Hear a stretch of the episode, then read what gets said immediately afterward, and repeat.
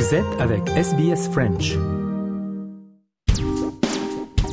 Les programmes de SBS sont disponibles en podcast et vous pouvez les écouter quand vous voulez. Pour s'inscrire ou télécharger, www.sbs.com.au/french. Allez, semaine euh, politique avec euh, Patricia Meunier et vous avez peut-être été affecté par la panne à l'échelle nationale de l'opérateur télécom Optus qui a déconnecté euh, de son réseau des millions de clients privés et des entreprises également.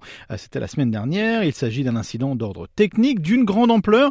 Une enquête du Sénat va débuter vendredi pour trouver toutes les réponses. La panne de Optus mercredi passé a entraîné un chaos national en Australie. Impossible de faire des appels, d'en recevoir ou de se connecter à l'Internet. Et même pire, impossible d'atteindre le triple zéro des urgences. Les clients de la seconde plus grande société de télécom du pays ont ainsi été plongés dans le désarroi avec cette panne de grande ampleur, qui a débuté vers 4 heures du matin. Il a fallu plus de 12 heures avant que les services fonctionnent à nouveau. Plus de 10 millions de clients ont été touchés et 400 000 entreprises ont perdu des milliers de dollars. Même si les clients d'Optus recevront des données supplémentaires en guise de dédommagement, le mécontentement gronde. L'an passé, une cyberattaque avait déjà dérobé les données personnelles de près de 10 millions d'entre eux. Cette fois-ci, la société Télécom a décrit la panne comme d'ordre technique.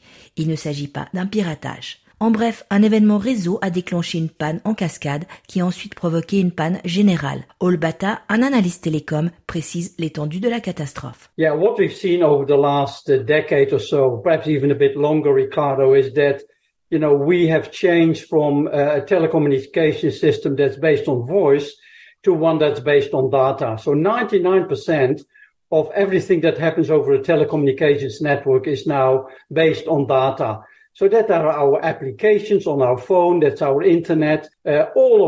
La ministre de la Communication, Michelle Roland, a annoncé que la panne serait examinée avec soin au cours d'une enquête du gouvernement. On l'écoute. It's pleasing to see that it appears the fault has been rectified, that services appear now to be operating, but it's important that we keep a watching brief on this, and it's important that uh, this post-incident investigation continues. Optus fait face à des demandes de compensation après la panne de son réseau. Plusieurs voix ont critiqué les dédommagements proposés. Andrew McCallow de la Chambre de commerce australienne estime pour sa part qu'Optus doit compenser financièrement les personnes lésées. Yes, there should be compensation. I think here Optus needs to do the right thing.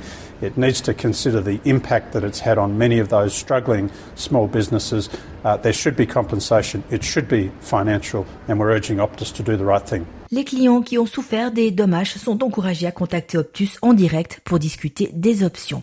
Pour sa part, la verte Sarah Henson Young a également fait passer une demande d'enquête du Sénat qui tiendra sa première audience vendredi. Selon elle, Optus doit donner des réponses. On l'écoute. The ramifications were big, but what Australians are really worried about is what is going to happen next time. We need to make sure this never happens again, that there are protocols, that there are safeguards, that there is a safety net. Le gouvernement a annoncé des nouvelles réglementations hier.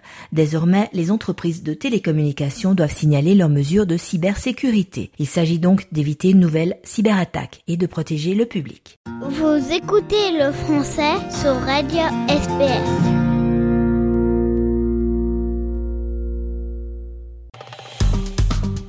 Aimez, partagez, commentez. Suivez-nous sur facebook.com slash sbsfrench.